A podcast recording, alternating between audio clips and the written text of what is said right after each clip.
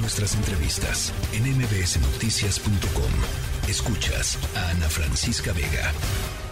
Pocas veces em, había estado tanto en juego con la elección del titular de la Suprema Corte de Justicia de la Nación. Pocas veces había tenido, de hecho, tanto reflector lo que había sucedido, no solo por el caso de la propia Yasmín Esquivel, sino por el estado general en el cual se encuentra el país y la importancia de la autonomía del poder eh, judicial. Eh, ese es el em, marco en el cual se da esta elección de la ministra, ahora ministra presidenta Norma Piña, y, pues creo que vale la pena entender de dónde viene y cuál es el plan de trabajo de la ministra presidenta. Tito Garza Onofre, investigador del Instituto de Investigaciones Jurídicas de la UNAM, es alguien que ha seguido pues eh, con muchísimo puntualidad todo este, todo este tema. Querido Tito, feliz año, primero que nada. Hola, querida Ana Francisca, gracias por la invitación. Feliz año para ti y para todo el auditorio. A ver, pues, eh, ¿qué te parece la, elección de la ministra Piña? Pues mira, te soy bien sincero, la verdad es que es sorpresiva, ¿sí? y, y, eso es, es una buena noticia. Lo cierto es que en estos dimes y diretes con la candidata del oficialismo, que era Yasmín Esquivel, también el presidente de la República, que mencionó que él no quería al ministro más rico, que pasaría eh, que parecería que era un ministro que también estaba cobrando mucha fuerza, que fue Alfredo eh, Gutiérrez Ortiz, que quedó en segundo lugar. Pues la verdad es que eh, la elección de Norma Piña es una noticia que hay que celebrar porque me parece que es uno de los integrantes de la Suprema Corte que a través de sus votos ha sido bastante congruente.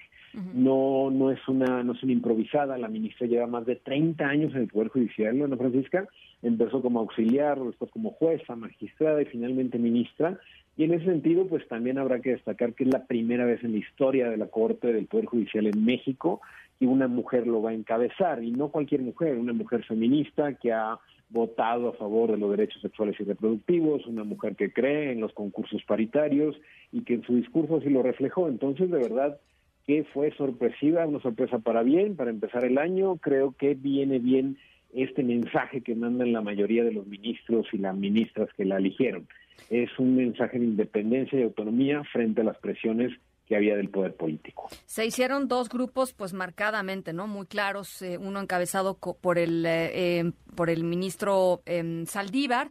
Eh, y el otro justamente en donde la pues la candidata era la, ministra Piña. Esta división en la Suprema Corte de Justicia, Tito, es natural.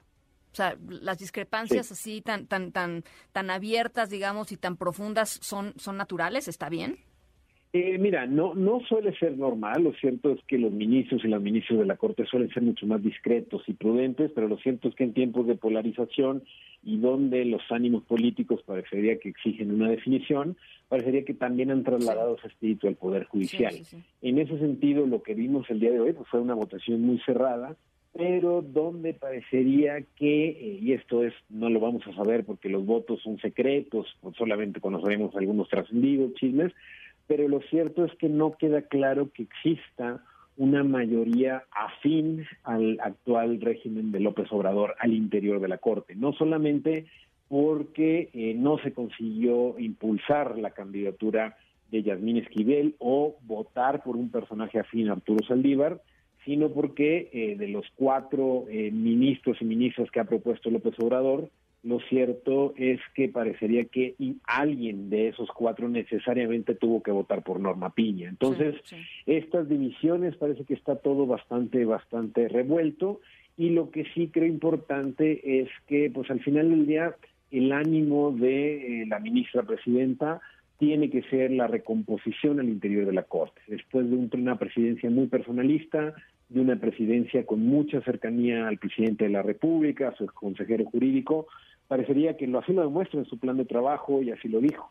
Ella, eh, Norma Piña, no es más que la representante de sus, de sus otros diez colegas ¿no? En, la Suprema Corte. Entonces, ojalá que se recomponga el diálogo, que estos bloques hablen por sus sentencias y no necesariamente por su afinidad política. Yo creo que ojalá que la ministra Piña tenga la suficiente mano izquierda para poder recomponer un poco este ambiente que Arturo Saldívar sí se encargó bastante de eh, polarizar y de llevar a algunos extremos en casos particulares como la consulta popular, la ley de la industria eléctrica o bien la discusión de la Guardia Nacional y la militarización.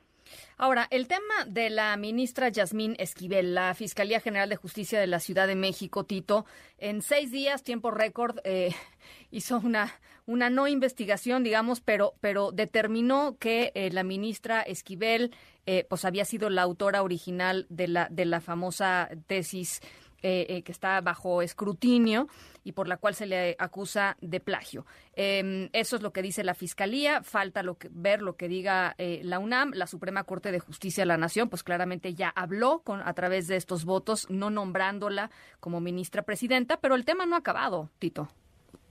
Totalmente, el tema no ha acabado y quedan semanas por delante, pero lo que creo que vale la pena decir, Francisca, es que la Fiscalía de la Ciudad de México no es quien para decir si plagió o no plagió no es como que ella tenga las posibilidades y conozca la infraestructura para poder emitir un juicio.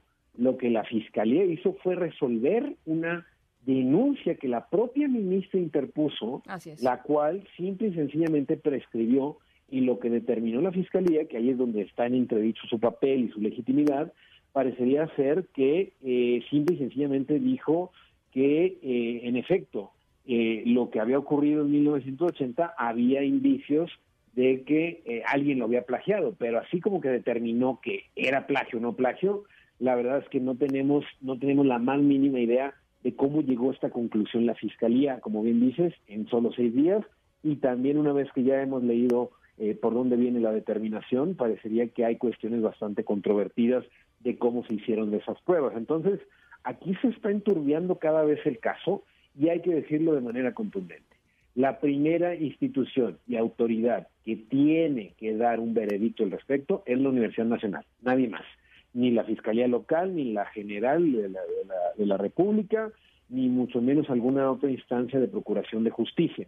La UNAM va a ser la encargada de que se dinamiten todos los demás procesos relativos a la revocación del título o quizá a una sanción. En cualquier caso, lo que tenemos que esperar es la resolución de la UNAM y lo último que sabemos de la UNAM fue el comunicado del rector en donde dijo que van a llevarse más tiempo por la cantidad de pruebas. Lo que hoy vimos de la Fiscalía no exime a Yasmín Esquivel, ni mucho menos podemos estar tranquilos de que el caso ya se cerró. Bueno, pues eh, por lo pronto eh, eh, vayámonos por partes. Eh, fue un es un buen día por todo lo que significa que ya que ya platicamos Tito y estaremos pues obviamente sobre el tema de lo que suceda en los próximos días y semanas con respecto a la ministra a la ministra, ministra Yasmín Esquivel. Te mando un abrazo, Tito. Gracias por la invitación, Ana Francisca, y que tengas buen inicio de año a todo el auditorio también. Que, que sea un gran año para ti, querido Tito. Pues. Un abrazo. La tercera de MBS Noticias.